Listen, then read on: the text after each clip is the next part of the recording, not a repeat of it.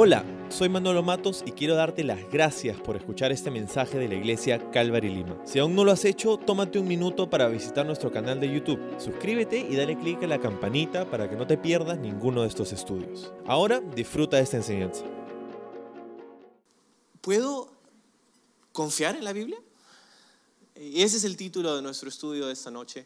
¿Puedo confiar en la Biblia? Signo de interrogación. Porque vivimos en un tiempo en el que más y más la gente a nuestro alrededor, gente que quizás no tiene una afiliación de fe, no tiene una afiliación religiosa, eh, considera que los dogmas de la fe son, son, bueno, quizás son para algunos, pero no para mí, ¿no? Como dicen algunos, esa es tu verdad, no es mi verdad. Y, lo que pasa es que estamos viviendo en la era del postmodernismo, ¿no? Vivimos en una sociedad cada vez más postmoderna y lo que quiero decir con eso es, es esta idea, quizá la idea central del postmodernismo es la idea de que la verdad es relativa, ah, de que no hay nada que tú me puedas decir ah, objetiva y sistemáticamente para establecer mis patrones de, creencia. Lo que yo creo es, es mi verdad y lo que tú crees es, es tu verdad y tu verdad no tiene por qué afectar mi verdad. Esa es, esa es la idea básica del postmodernismo. Incluso hace un par de años hubo una... Eh, una cada año las, las, grandes organizaciones del lenguaje, del idioma, ah, como en español tenemos ¿no? es la Real Academia y, todo lo demás. Entonces tenemos esto. En inglés, hace unos años, ah, la palabra del año ah, fue la palabra post-verdad no es una palabra, es una casi frase, es una palabra compuesta, ¿no? En inglés, post-verdad. Y de hecho, esa es una palabra que, o una frase que se ha, se ha escrito, o se ha, se ha hecho parte de el vocabulario, tanto en inglés como en español, como en varios otros idiomas. Post-verdad. Ah, es, esto, es, es, esto en lo que estamos viviendo. Uh, mucha gente, especialmente los jóvenes a, a, nuestro alrededor no sé si te has percatado, yo creo que sí, pero que nuestra cultura ha cambiado en los últimos 10 años. La forma en cómo la gente pensaba hace 10, 15 años no es la forma en cómo la gente piensa hoy, especialmente esta nueva generación de jóvenes. ¿Y por qué han sido inculcados con esta idea, con esta era postmoderna de la postverdad? Y, y en otras palabras, lo que es la postverdad es lo que sea que tú quieras creer. Eso es postverdad. Es una verdad que no está basada en hechos, sino está basada en sentimientos. Y, esta es, este es el, bloque del cimiento, el fundamento de lo que estamos viendo en todas partes ahora.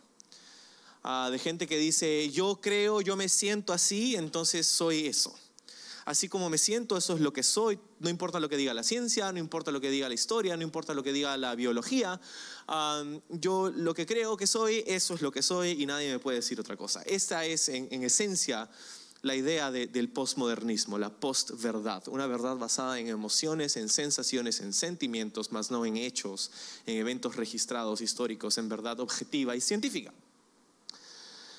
Ese es el mundo en el que vivimos y es por eso que es, que es incluso más importante para nosotros que vivimos en este mundo que sepamos por qué creemos en lo que creemos. Ah, no voy a hacer este ejercicio ahora, pero en mi preparación del estudio que quiero compartirte esta noche, estaba viendo otra vez, hace algunos años me encontré con este seminario, una charla, ah, o el video de una charla, en donde el orador, el conferencista, estaba hablando acerca de la confiabilidad de la Biblia. Y, él bajaba ah, del escenario y, conversaba con algunas personas en su disertación y les decía, eh, preguntaba a cualquier persona, estaba en una iglesia, y, decía, a ver, tú, y era una, muchacha, ponte de pie, y se paraba de pie y tenía, tenía su Biblia. Y le decía, ¿tú crees en la Biblia? Y la chica, sí, ¿no? ¿Tú crees que la Biblia es, es históricamente objetiva y, fiel, es una fiel representación de los hechos que ocurrieron, que narra? Sí, ¿no? Y toda la gente, uh, aplaudía, ¿no? Así. Y luego, Y eso, esa pregunta se la hizo a unas tres, cuatro personas en ese momento. Pero la última pregunta antes de pasar a la siguiente persona era esta. Bueno, ¿por qué? ¿Por qué crees eso? Y el cuarto, silencio, así como ahorita. Y, en ese momento, claro, vamos a decir que, que los agarraron en frío, ¿no? Pero lamentablemente, muchos cristianos, incluso muchos de nosotros, al ser confrontados con esa misma pregunta no sabríamos qué responder. ¿Por qué creemos en la Biblia? ¿Por qué creemos que la Biblia es confiable? Hay algunos, y unos en esa, en esa charla, en el video, respondieron así, porque yo la creo, dijeron, porque yo la creo. Yo creo en la Biblia, por eso es verdad. Hmm. Entonces, tú crees en la Biblia porque crees en la Biblia. Eso es lo que me estás diciendo. ¿Tú crees que la Biblia es verdad porque tú crees que es verdad? Sí. y, lamentablemente esa no es una respuesta sólida, no es una respuesta que convence a, nadie. Ah, yo creo porque creo es, un pensamiento circular, cerrado y, es, es, es lamentable que hay muchas personas, muchos cristianos, que cuando son confrontados con esa pregunta de que por qué crees en la Biblia y cómo sabes si puedes confiar siquiera en la Biblia, no sabemos qué responder. Entonces, este es mi esfuerzo por compartir contigo algunas cosas que te pueden ayudar a responder esa pregunta. Pero ¿te parece si oramos primero? Ok. Señor, gracias por esta noche y, gracias porque tenemos en medio de un mundo caótico la oportunidad de venir a un lugar como este para encontrarnos contigo, los unos con los otros. Un lugar en el que tu Espíritu Santo hace una obra en nosotros, en el que a través de tu palabra hablas a nuestros corazones. Un lugar al que pertenecemos, no por merecerlo, pero porque nos amas, por tu gracia, por tu misericordia. Gracias Señor en esta noche por, por darnos la oportunidad de estar reunidos aquí en tu nombre. Y ahora te pedimos especialmente por estas elecciones del Congreso, Señor, te pedimos que las personas que, que, salen en representación de, de la nación en el Congreso sean personas que tengan integridad, que incluso tú toques sus corazones, Señor oramos por una nueva temporada, un nuevo inicio quizá, como hemos estado viendo estas semanas en nuestra iglesia, un reset para nuestro país, Señor. un nuevo inicio en el que tu Espíritu Santo sigue obrando, alcanzando personas, tocando corazones. Señor, ah, te pido y te pedimos juntos, Señor, en esta noche que, que sea no un grupo de políticos, un partido político o un conjunto de legislaciones, sino tu iglesia que sea la luz del mundo, Señor. No solo nuestra iglesia, pero la iglesia con mayúsculas, Señor, esa iglesia que está en todo el Perú y el mundo, Señor, que seamos aquellos que tomamos el reto de expandir tu reino con el poder de tu Espíritu Santo. Gracias por esta temporada que nos das y hoy háblanos en estas cosas que vamos a estar considerando en el nombre de Jesús. Amén. Amén.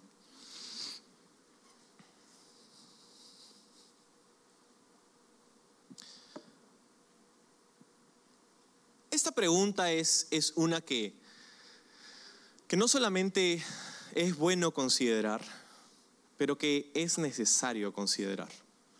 ¿Puedo confiar en la Biblia? ¿Qué hace a la Biblia diferente de otros textos sagrados? Porque hay otros textos que se consideran en otras partes del mundo sagrados. ¿Qué hace a la Biblia tan importante? Sabes, es una pregunta que tristemente muchos cristianos ni siquiera están, ni siquiera se sienten cómodos con explorar. más bien cuando vienen estas preguntas, usualmente la respuesta de muchos es, bueno, eso es, no, no, no, eso nosotros no, no, no, pienses así, ¿no?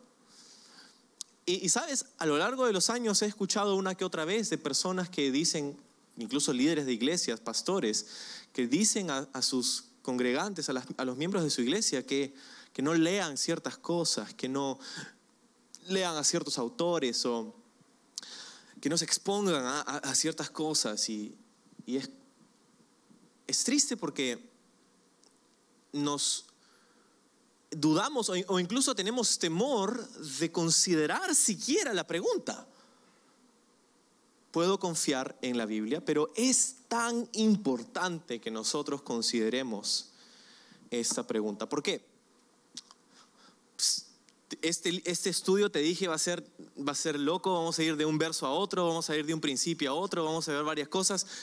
Te ayudaría muchísimo si tomas apuntes. Esto no es algo que vas a escuchar frecuentemente, no sé si aquí o en otras partes. Esto es algo que necesitas prestar atención, necesitas enganchar tu cerebro, tus neuronas. Vamos a ir a, no, este, eh, necesitas eh, apuntar algo porque de verdad esta información e- es algo que necesitamos considerar. Y la respuesta empieza por considerar que la fe cristiana es una fe basada en un libro. ¿Podemos estar de acuerdo con eso? La fe cristiana es una fe basada en un libro. Los cristianos de todas las épocas han tenido una fuente de conocimiento sobre Dios, sobre la humanidad, una manera de interpretar el mundo a su alrededor, una cosmovisión particular acerca de la vida, la muerte y lo que viene después.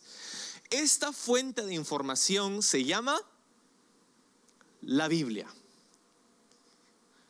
Para el cristiano, esta fuente de información, esta, esta forma de considerar e interpretar el mundo y la realidad a nuestro alrededor, se llama la Biblia. Nuestras emociones o incluso nuestras opiniones no son suficientemente confiables como para interpretar el mundo a nuestro alrededor y mucho menos para definir el propósito de nuestra existencia. O sea, a veces no sabemos ni cómo nos sentimos. Han habido momentos en el transcurso de nuestro matrimonio que mi esposa está, se levanta un día y está media, no sé, ¿qué te pasa? Le digo, no sé, me siento media triste. Y, y- y de repente sa- sale un par de lágrimas. ¿Y qué, ¿Por qué estás llorando? ¿Qué pasó? ¿Qué hice? ¿Qué te hice? ¿Qué te dije? No, no, no sé. ¿Pero por qué estás triste? No, no. No sé, simplemente estoy triste. Y, y es algo que no, no, no, no registra, no entra en mi cabeza. ¿Cómo puedes estar triste y no saber por qué? Bienvenido al mundo de las mujeres. Un mundo fenomenal. Un mundo del que aprendemos mucho como hombres. ¿Ya la arreglé? Entonces, nuestras emociones y nuestras opiniones no son suficientes para interpretar la realidad a nuestro alrededor, para definir el propósito de nuestra existencia. Pero cuando consideramos la Biblia, cuando miramos en ella, nos damos cuenta que la Biblia afirma ser la palabra de Dios. La Biblia pretende, escúchame, la Biblia pretende ser nuestra autoridad final para todos los asuntos de fe y de la vida entera. No importa si tú lo crees o no, en este punto eh, tu opinión no, es tan importante ahorita. Lo, que, estoy tratando de decirte es que la Biblia pretende, la Biblia afirma ser la palabra de Dios y ser la autoridad de nuestra vida. Si tú lo recibes o no, es un problema entre tú y ti. Pero es lo que la Biblia afirma, lo que la Biblia pretende ser. Pero la gran pregunta entonces es, ¿podemos de verdad confiar en la Biblia? ¿Cómo sabemos si no estamos siendo engañados al depositar tal grado de confianza en un libro? Después de todo, ¿no hay otros libros que afirman o reclaman tener la misma autoridad? Como dijimos hace un momento, ¿qué hace a la Biblia tan diferente? Eso es lo que quiero compartir con ustedes esta noche. Tres razones, tres, tres puntos que te pueden ayudar a responder esta pregunta. Ojo, lo que estoy por compartirte no es algo que yo me he inventado, que yo he creado, esto es algo que se viene enseñando por décadas. Puedo apuntarte a personas como Don Stewart, a Tim Keller, Norman Geisler y muchos otros que a través de los años han pensado y estudiado por mucho más tiempo que yo estas cosas, entonces esto no, estas, estos puntos que voy a compartirte no se originan conmigo, pero son cosas que, que he venido a conocer a lo largo de, de mi tiempo personal de estudio y preparación y mis propios cuestionamientos acerca de la fe cristiana que profeso tener.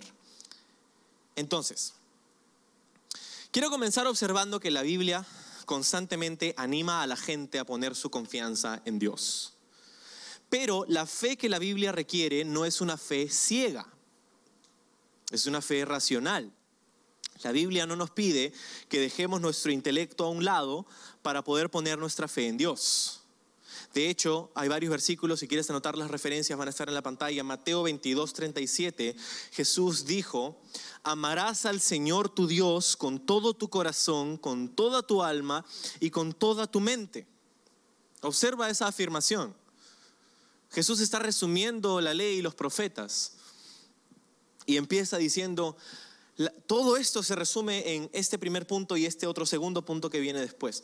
Pero este primer punto dice, amarás al Señor tu Dios con todo tu corazón. Esa es la primera sección, tu corazón. Y cuando dice con todo tu corazón, obviamente no está hablando acerca de ese músculo que late sin que lo puedas controlar ahí, no está hablando acerca de, tu corazón físico, pero lo que tu corazón representa, ¿no? Para nosotros, nuestro corazón representa el, el asiento de nuestras emociones, ¿no? ¿Cómo, ¿Cómo, nos sentimos? O sea, el amor que Dios nos tiene a nosotros es un amor que dentro de otras cosas es sentimental, involucra los sentimientos, con todo tu corazón, ah, con, con todo, ¿no? Todo nuestro corazón. A veces, ¿has escuchado la frase sentimientos encontrados? Ay, no sé, tengo sentimientos encontrados acerca de esto o el otro, ¿no? No, Jesús dice, si vas a amar a Dios, tienes que amarlo con todo tu corazón. No puedes, no puedes tener sentimientos encontrados para con Dios. O la Biblia lo pone de otra manera, o eres frío o eres caliente. Entonces, cuando yo estaba en el Instituto Bíblico, me acabo de acordar, cuando yo estaba en el Instituto Bíblico, uno de mis profesores, uno de mis maestros nos, decía a los alumnos, ¿sabes? Creo que le harías un bien a la, fe cristiana, le harías un bien al mundo entero si te decides de una vez por todas a cuál equipo quieres pertenecer y te quedas ahí. Y es como, oh, ok. Porque, eh, o sea, y, nos, nos, chocó a todos, ¿no? Porque es como, claro, o sea, o estás con Dios o no estás con Él, pero escoge un equipo y quédate ahí. Y obviamente nosotros tomamos nuestras decisiones, ¿no? Y la cosa es que cuando, cuando consideramos esta afirmación de Jesús y dice, amarás al Señor con todo tu corazón, es algo que demanda mucho de nosotros, todo tu corazón, es algo que demanda, wow, es entregarte del todo. Lo segundo que Jesús dice, con toda tu alma, con toda tu alma. Y el alma representa el ser interior, ¿verdad? Quien, quien tú eres, pues y el contraste es no, no con tu exterior nada más. Porque sabes que es fácil pretender hacer algo que alguien te ha pedido sin que en realidad quieras hacerlo. Puede que por afuera te veas de una manera, pero por dentro es todo un mundo totalmente diferente.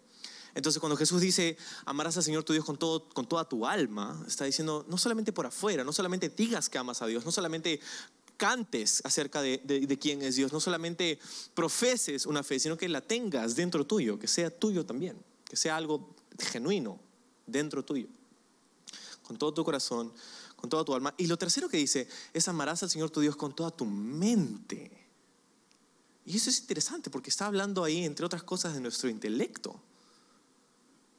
Está hablando acerca de, de, los procesos racionales con los que vives, la forma como piensas, con toda tu mente. La Biblia espera que sus lectores utilicen sus mentes para evaluar la verdad, para sopesar la evidencia de su mensaje. Mira lo que dice Pablo en 1 de Tesalonicenses 5:21. Dice, examinadlo todo y retened lo bueno. Examinadlo todo. No solamente las cosas preaprobadas por tu pastor. Examinadlo todo y retén lo bueno. Es una práctica que deberíamos tener nosotros. La fe ciega no era, simplemente no era una opción. Mira lo que dice Juan en primera de Juan 4.1. Amados, dice Juan, no creáis a todo espíritu, sino probad los espíritus si son de Dios, porque muchos falsos profetas han salido por el mundo. Entonces Juan, así como Pablo, así como Jesús, animaba a su audiencia, a la gente, a los discípulos de Jesús, a que usaran su mente. Me acuerdo en el libro de los Hechos, cuando Pablo iba a hacer estos viajes misioneros, había una ciudad en específico en el que, al, que, al, que Pablo, al que Pablo llega y se encuentra con un grupo de personas que mientras Pablo iba predicando acerca de Jesucristo, ellos agarraban y estaban ahí consultando unos libros que eran la palabra, era la Biblia de los judíos y eran los cristianos de la ciudad de Berea. Que no solamente se creyeron lo que Pablo les estaba diciendo, sino que contrastaron lo que Pablo estaba enseñando con las escrituras. Y la Biblia elogia eso.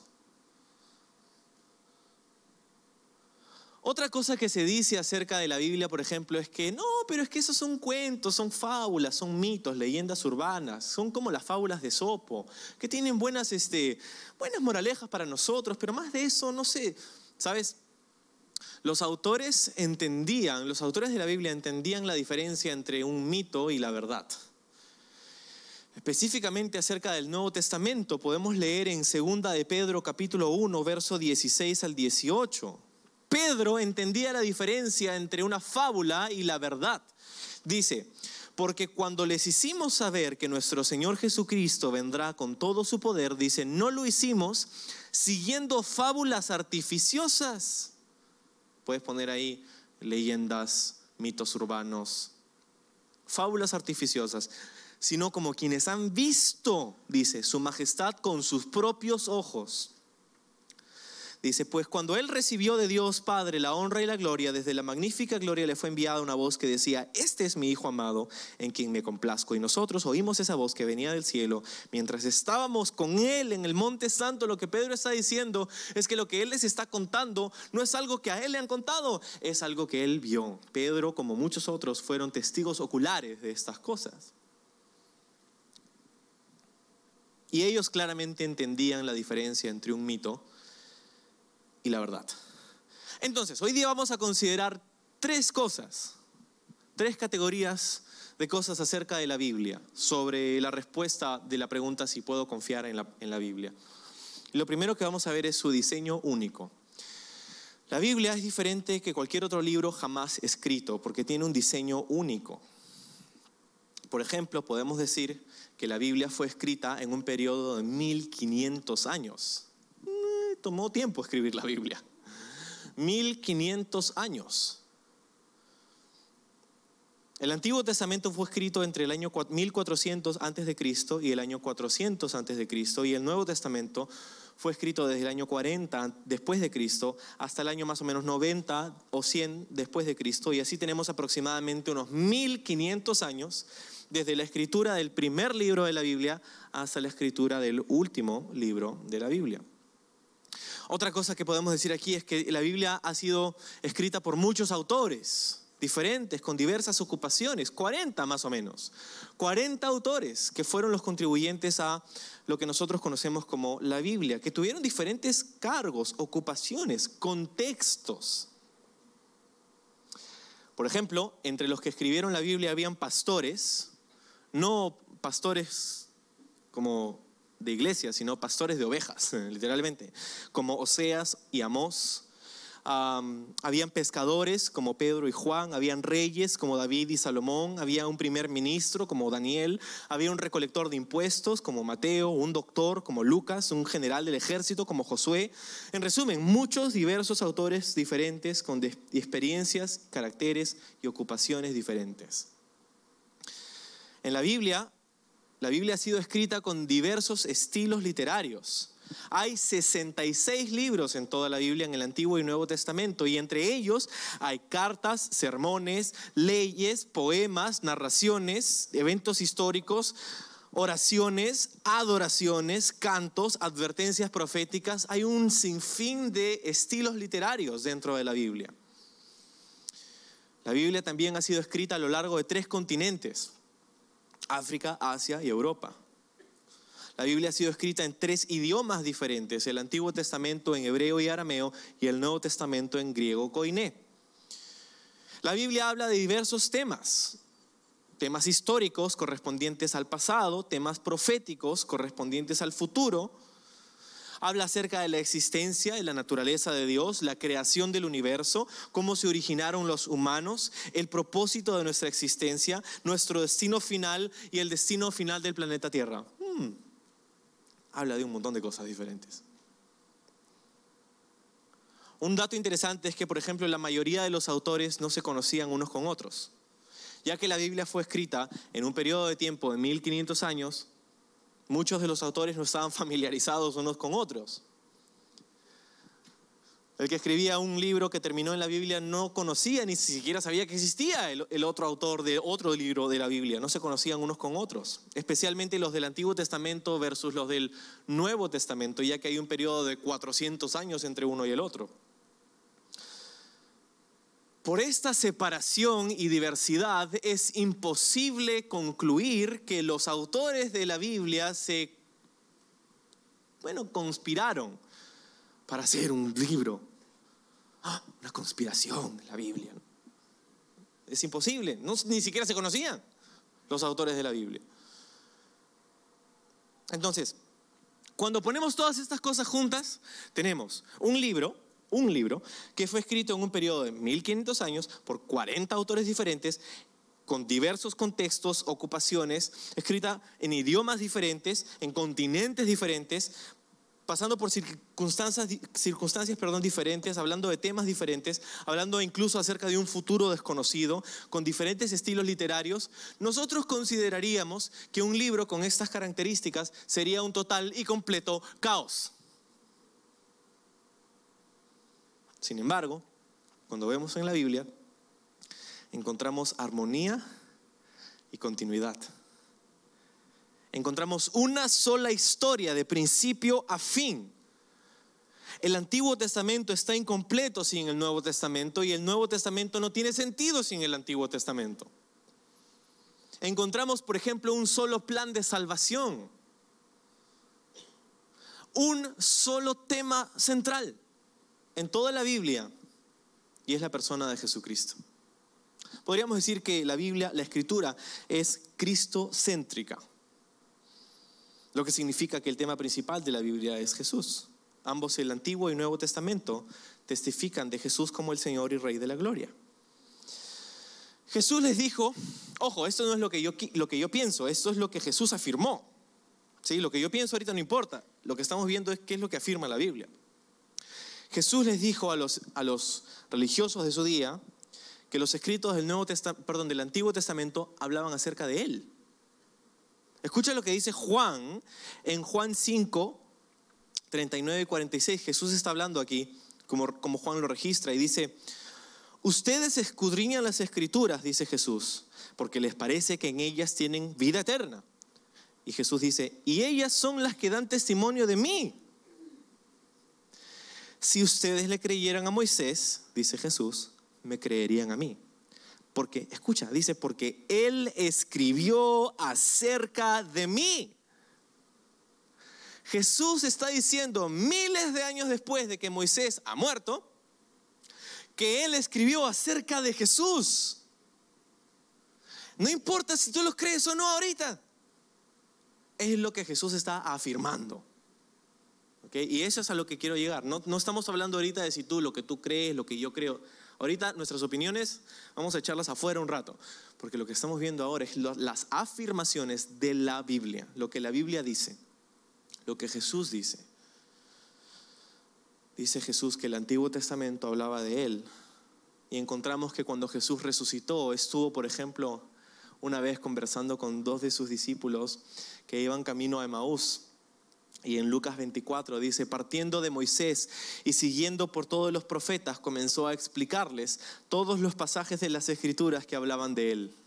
Ese es un estudio bíblico al que a mí me hubiera gustado haber participado.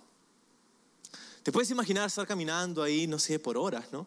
Con Jesús ahí al lado y Jesús te está explicando, mira, aquí, ¿te acuerdas lo que dice acá? Esto habla de mí, esto habla de mí, esto habla de mí. Está pasando todas las escrituras del Antiguo Testamento y mostrándoles cómo estas hablan de Él.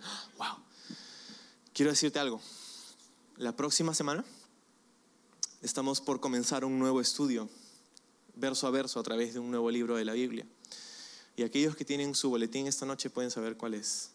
¿Quiénes tienen boletín? A ver, levanta si tienes tu boletín ahí. Los cuatro gatos que tienen su boletín por ahí pueden abrir. Ah, no, hay más de cuatro gatos, qué bien. Saca tu boletín, ábrelo y ahí está en la primera página de adentro el nuevo libro que vamos a empezar la próxima semana.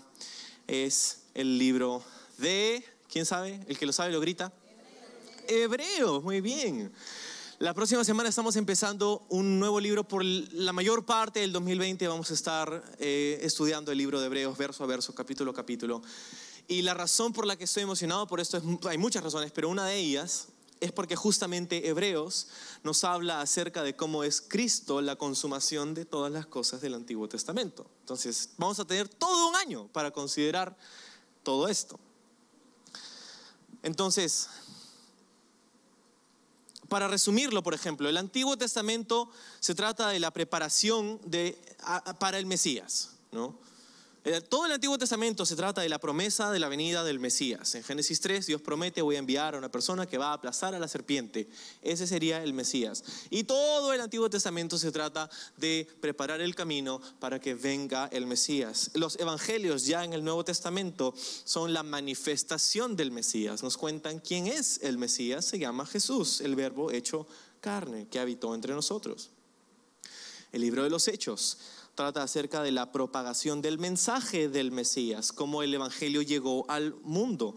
Pablo en sus epístolas en el Nuevo Testamento, él nos cuenta, entre otras cosas, una explicación sobre la venida del Mesías, específicamente sobre la segunda venida del Mesías. Y el libro de Apocalipsis nos habla en última instancia de la consumación de las promesas de Dios, acerca de todas las cosas, el retorno del Mesías, o si quieres decirlo en un tema quizá un título más cinematográfico podría ser El retorno del rey. ¿no? Entonces, de eso se trata la Biblia.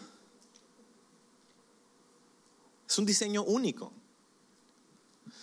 Trata de replicar la armonía y la unidad de la Biblia en tiempos modernos, por ejemplo. ¿Ok? Vamos a hacer este reto, en nuestra mente por lo menos, por ahora.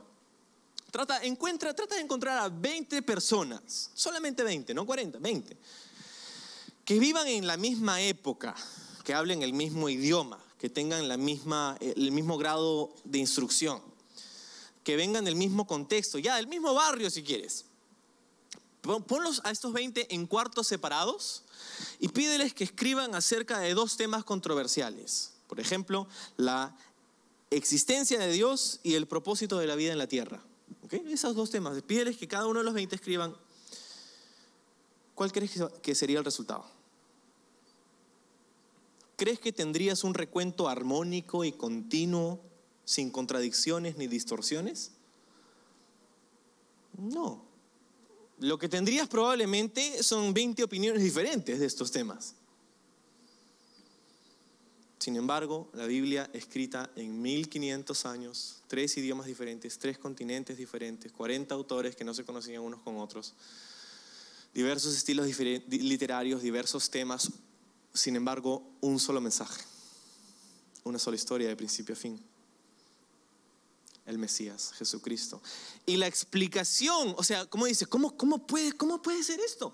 La explicación que la Biblia ofrece para su coherencia y armonía es que Dios ha intervenido en el proceso. En 2 ah, Timoteo 3:16, Pablo dice esto, toda la escritura, dice, es inspirada por Dios y útil para enseñar, redarguir, corregir e instruir en justicia. Dice, toda la escritura es inspirada por Dios. Ahora, cuando dice inspirada no quiere decir, ah, qué inspirados estaban para escribir la Biblia, como decimos, no sé, de algún de, algún, no sé, este, poeta o algún actor o un músico, ¿no? Ah, su Beethoven, ¿no? Ah, Ricardo Arjona, que inspirado. Aunque Arjona y Beethoven están en dos categorías diferentes, yo creo, ¿no? Pero igual, ¿no? No está hablando acerca de ese tipo de inspiración, ¿no? ¡Ah, qué inspirado. No está hablando acerca de una inspiración creativa. Está literalmente hablando de la intervención divina en el proceso de la escritura de estos libros en estos autores.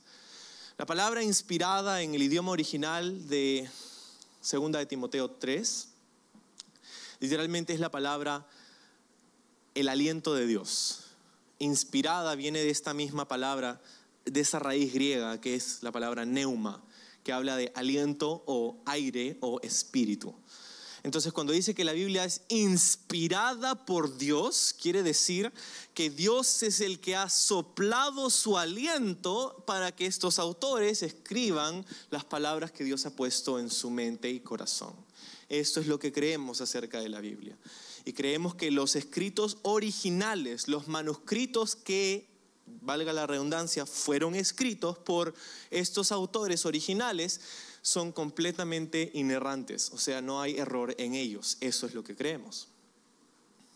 La inspiración plenaria es lo que se conoce en la teología de la palabra de Dios. Ok. Su diseño es único. Y la única explicación que la Biblia ofrece para, para la armonía y la cohesión entre cada uno de los libros de la Biblia con todas las cosas que hemos discutido es que Dios ha intervenido, Dios ha inspirado el proceso de la escritura de la Biblia. Okay. Vamos a ver la segunda, el segundo ítem. Es acerca de la Biblia su supervivencia. Supervivencia. O sea, es increíble que a través de los años, a través del tiempo, la Biblia, habiendo sufrido criticismo y persecución, sigue con nosotros. Aquí está la tenemos.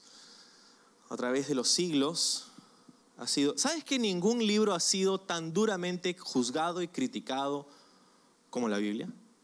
Ningún libro ha sido tan perseguido violentamente a través de la historia como la Biblia. Ningún otro libro. Sin embargo, aquí está entre nosotros.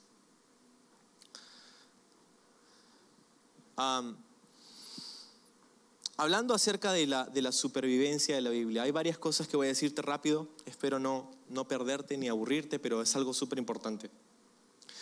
El primer libro de la Biblia fue escrito aproximadamente hace 3.500 años y el último hace más o menos 2.000 años.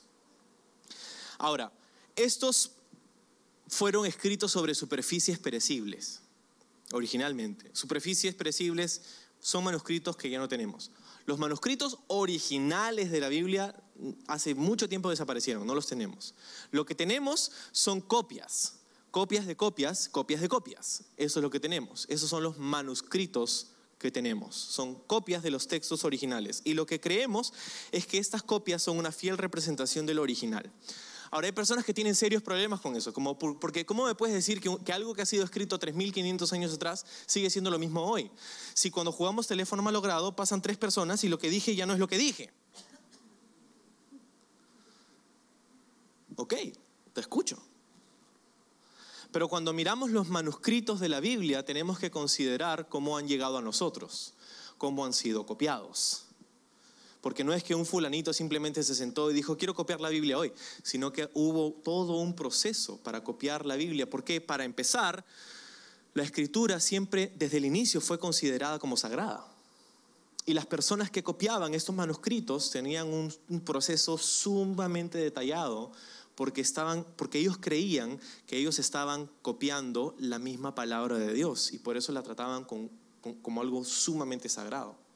Tanto así por ejemplo, el historiador judío Flavio Josefo del primer siglo, él escribía y decía que sus compatriotas los judíos habían copiado la Biblia con tal precisión porque la consideraban la misma palabra de Dios. Incluso algunos habían muerto por defender eh, la escritura de lo que nosotros conocemos como el Antiguo Testamento, que es la Biblia hebrea. Y han habido dos grupos de judíos que han sido los responsables por la transmisión de los escritos del Antiguo Testamento. dos grupos, los Soferim, puedes decir conmigo Soferim, Soferim, los Soferim estuvieron ah, en función del año 400 antes de Cristo hasta el año 500 después de Cristo. Los soferim fueron escribas que se dedicaron a copiar los manuscritos eh, del Antiguo Testamento y se llamaban soferim porque viene de una eh, raíz hebrea que significa contar. Literalmente soferim significa los contadores, así que si eres contador, ahí está tu nuevo título. Ah, pero ah, ¿Por qué? Porque se dedicaban a contar, después de haber hecho la copia de un manuscrito bíblico, contaban cada letra y cada pasaje y, cada párrafo y al final ellos se aseguraban de que la misma cantidad de caracteres que habían en la nueva copia eran los que habían en la copia, anterior, en la copia anterior. Entonces así se llamaban soferim. Después hubo un segundo grupo cuya importancia es, es difícil de, de, de resaltar, porque es súper, súper importante. Ese segundo grupo se llamaban los masoretas. ¿Puedes decir conmigo masoretas? No eran los macetas, eran los masoretas y eran personas que eran, eran judíos que se dedicaron a transmitir no solamente los escritos de la Biblia hebrea, sino también se dedicaron a transmitir las leyes, las costumbres y las tradiciones del pueblo judío. Ellos copiaban en un nuevo ah, manuscrito la, la Biblia hebrea y no solamente contaban como los soferim, sino que en los márgenes de estos escritos ellos ponían ciertas anotaciones rabínicas, ciertas explicaciones de los maestros de la ley hebrea, ciertas ayudas con la pronunciación de algunas palabras en el texto. Estos márgenes ah, fueron, han sido fundamentales en nuestra, en nuestra transmisión y nuestro entendimiento del Antiguo Testamento. Los masoretas ah, vienen de la palabra masora, que significa tradición. Ellos estuvieron en función entre Palestina y Babilonia entre el año 500 después de Cristo hasta el 900 después de Cristo. Y es interesante también que hay una tradición muy fuerte de cómo estos escritos del Antiguo Testamento han llegado hasta nosotros. Ah, el Mishnah, que es el, conjunto de las tradiciones hebreas, ahí se nos dice que la ley hebrea o la Biblia hebrea, nuestro Antiguo Testamento, ha pasado de Moisés a Josué, de Josué a... Déjame encontrar mi, dónde estoy en mis apuntes porque ya me perdí. Acá está. De Moisés a Josué, de Josué a los ancianos del pueblo, de los ancianos del pueblo a los profetas, de los profetas a los hombres de la gran sinagoga. Lo que tenemos aquí es una tradición ininterrumpida de cómo llegó el Antiguo Testamento a nosotros. Una historia continua de la transmisión del texto desde su composición hasta el final del periodo del Antiguo Testamento. Entonces, otra cosa grandísima fue el descubrimiento de los rollos del Mar Muerto. los rollos de Qumran.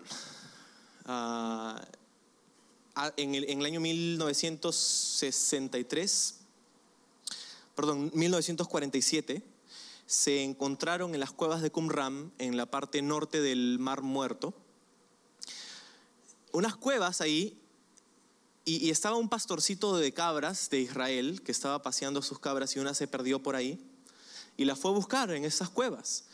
Y de casualidad encontró en estas cuevas unas vasijas que contenían unos rollos, unos pergaminos. A, través de los años se han hecho estudios y han encontrado que estos rollos del Mar Muerto son ah, textos, son manuscritos antiguos de la Biblia hebrea. Y este, este descubrimiento es tan importante por una, por una razón muy sencilla, porque los manuscritos de Qumran databan mil años más atrás de la última copia, de la copia más antigua que nosotros solíamos tener antes de este hallazgo. Lo que quiere decir que nosotros hemos podido contrastar, no yo personalmente, pero como comunidad hemos podido contrastar los manuscritos más antiguos que teníamos, que la gente criticaba y decía, antes de 1947 decían, no, pero la Biblia no es confiable y todo lo demás. Ahora con Qumran tenemos manuscritos que son de mil años antes y son 95% iguales. Y ese 5% de diferencias no son doctrinas, ni costumbres, ni geografía, ni nombres, ni nada. Son simplemente algunos errores de, de, puntuación o algunos caracteres que han fallado o algunas cosas por ahí a través de... No, es, no tiene nada que ver con el contenido del mensaje. Es alucinante. O sea, eso quiere decir que en mil años no cambió nada. Ahora, eso es el Antiguo Testamento. El Nuevo Testamento también ha sido transmitido con exactitud. Como con el Antiguo Testamento no tenemos los manuscritos originales del Nuevo Testamento, lo que tenemos otra vez son copias. Ahora, hay tres vertientes de copias o manuscritos del Nuevo Testamento. Los manuscritos griegos, las, ah, traducciones de estos manuscritos y los escritos de los, padres de la iglesia. ¿Sí? Ahora, cuando hablamos de manuscritos griegos estamos hablando de las, las copias de estos manuscritos, como con el Antiguo Testamento. Tenemos un aproximado de 5.500 manuscritos del Nuevo Testamento entre fragmentos de versículos, de un par de versículos hasta libros enteros. 5.500. En cuanto a las traducciones, la gran mayoría de obras literarias de la antigüedad no se traducían a otros idiomas, no era necesario. Pero la Biblia, el Nuevo Testamento, desde su inicio fue traducida a otros idiomas. ¿Por qué? Porque los cristianos querían llevar el mensaje de la Biblia a personas que hablaban idiomas diferentes. Entonces lo que tenemos es versiones de la Biblia que fueron traducidos, traducidas a otros idiomas. Tenemos entre esos idiomas, por ejemplo, tenemos la latina vulgata, etíope, eslavo, armenio y peshita siríaco. Ahora, es interesante considerar las, las obras clásicas como las de Platón y Aristóteles, Eurípides, Sófocles, Homero, es interesante porque nadie cuestiona la autenticidad de los escritos de estas personas. Y sin embargo tenemos muchísimo más, muchísima más evidencia y muchísimos más manuscritos de la Biblia que de estos textos. Por ejemplo, hay un cuadro, no sé si el cuadro está por ahí, pero por ejemplo, de Eurípides, la copia más antigua que tenemos es del año 450 antes de Cristo. Ahora, el tiempo que ha pasado entre el original y la copia que tenemos es de 1500 años y el número de copias que tenemos son nueve de Eurípides. De Homero, la copia más antigua que tenemos es del año 900 antes de Cristo. El tiempo entre el original y la copia fue de 500 años, o sea que lo escribió 500 años antes de la última copia que tenemos.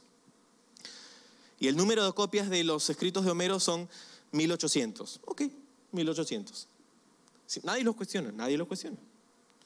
El Nuevo Testamento, la copia más antigua que tenemos hoy, data del 40 hasta el 100 después de Cristo. El tiempo entre el original y la copia ha sido de algo como de 150 años. No 1500, no 500, 150 años entre el original y la primera copia que tenemos. El número de copias de manuscritos del, Antiguo, del Nuevo Testamento que tenemos, 24.000 no nueve, no 1800, 24 mil manuscritos del Nuevo Testamento. Sin embargo, todos cuestionan la Biblia, nadie cuestiona a Homero. El criticismo y la persecución han atacado la Biblia desde siempre, pero sin embargo esta sigue con nosotros y millones la leen y confían en ella. Sabes que la Biblia, eh, si fuera posible hoy, hoy día, quitar la Biblia del planeta. Vamos a decir que viene Thanos y hace así. Y todas las Biblias del planeta se van, se desvanecen, ya no hay más. Nosotros podríamos reconstruir la Biblia al 100% tan solo con las citas de los padres de la iglesia, las personas que fueron los líderes de la iglesia entre el primer y el tercer siglo. Tan solo con las citas de sus escritos acerca de la Biblia podríamos reconstruir la Biblia entera lo que es evidencia para considerar la validez de estos manuscritos, es lo que quiero, lo que quiero decirte. De hecho, esto ha pasado. El Thanos del, del año 168 a.C. fue Antíoco Epífanes, que quiso erradicar todas las escrituras. El Thanos del año 303 después de Cristo fue el emperador romano Diocleciano, que también a lo largo de su carrera persiguió a los cristianos y quiso erradicar y hacer ilegal que alguien siquiera pudiera tener una copia de la Biblia. Sin embargo, aquí está la Biblia. El libro de Isaías 48 dice, sí, la hierba se seca y la flor se marchita, pero la palabra de nuestro Dios permanece para siempre. Y hay una tercera, pero yo no tengo tiempo. Así que... ah, ¿se quieren quedar? Ah, ok, ok, ok. Ya, hay una tercera, lo voy a hacer rápido. Es acerca de su precisión histórica. En un ratito van a entrar los músicos para votarme, pero no, les hagas caso. Ah, su precisión histórica, la Biblia se centra en lo que Dios ha hecho por nosotros en el pasado, ¿no? En las páginas de la Biblia hay referencias acerca de pueblos, personas, lugares y eventos en los que Dios ha obrado. Entonces, la precisión histórica de estas narraciones es de crucial importancia. Si la Biblia se trata de lo que Dios ha hecho en el pasado, pues necesito saber que lo que la Biblia cuenta acerca del pasado es históricamente correcto. La gente mencionada en la Biblia fue gente real. Los lugares mencionados en la Biblia fueron lugares reales. Las personas, los nombres. ¿Sabes? Han habido muchos hallazgos arqueológicos a lo largo de los últimos par de siglos y ni uno, no hay ni un hallazgo arqueológico que haya jamás refutado la Biblia como un documento histórico. Ciudad tras ciudad, civilización tras civilización, la arqueología quizá empezó con, la, con el objetivo de, ah, refutar la Biblia y lo único que terminó haciendo es comprobarla. Acerca de la precisión histórica de la Biblia, ya no voy a entrar en muchos detalles, pero voy a decirte ciertos puntos para que los tengas en mente. Por ejemplo, la, la Biblia transmite leyes y costumbres locales que son narradas con precisión. Referencias geográficas que son minuciosas y exactas. Por ejemplo, los lugares a través de los cuales pasó pasaron los israelitas desde Egipto hacia la tierra prometida. En números 33 hay una lista de lugares por los que pasaron. Y por mucho tiempo se creía que esta lista de lugares, era, esta ruta era ficticia. Hasta que se encontraron una vez tres mapas egipcios del siglo XV antes de Cristo, donde se muestra esta misma ruta de números 33 como un camino conocido y transitado en esos días. Otra cosa, los nombres de los reyes paganos que son registrados en la Biblia son registrados con precisión. Hay 26 reyes de diversas naciones registrados en el Antiguo Testamento y sus nombres son escritos con exactitud. Como un ejemplo de contraste, un hombre llamado Ptolomeo trató una vez de hacer una lista de 18 reyes de Babilonia, pero en su lista ninguno de los nombres estaba escrito correctamente. Algo más con lo que podemos terminar es que simplemente la, es que Jesús confiaba en el Antiguo Testamento. Jesús confirmó muchas de estas historias controversiales. Por ejemplo, Adán y Eva en Mateo 19, Caín y Abel en Lucas 11, el diluvio de los días de Noé en Mateo 24, Jonás y la gran criatura marina en Mateo 12, la historia de Daniel en Mateo 24. Jesús creía que la Biblia era un escrito literal, histórico, de cosas que pasaron realmente. Y yo no sé tú, pero yo le creo a Jesús. Y claro, podríamos hablar de, otras cosas, pero ya no te, voy a, no te voy a retener más. Podríamos hablar de su congruencia científica, de su habilidad de predecir el futuro, de sus enseñanzas únicas, del mensaje principal, la persona de Jesucristo, de su mensaje transformador de vidas, de las cosas que la Biblia ha hecho en las vidas de las personas quienes la han leído y muchas otras cosas más, pero la conclusión es esta. Hay solo un autor detrás de todos los libros de la Biblia y es Dios mismo.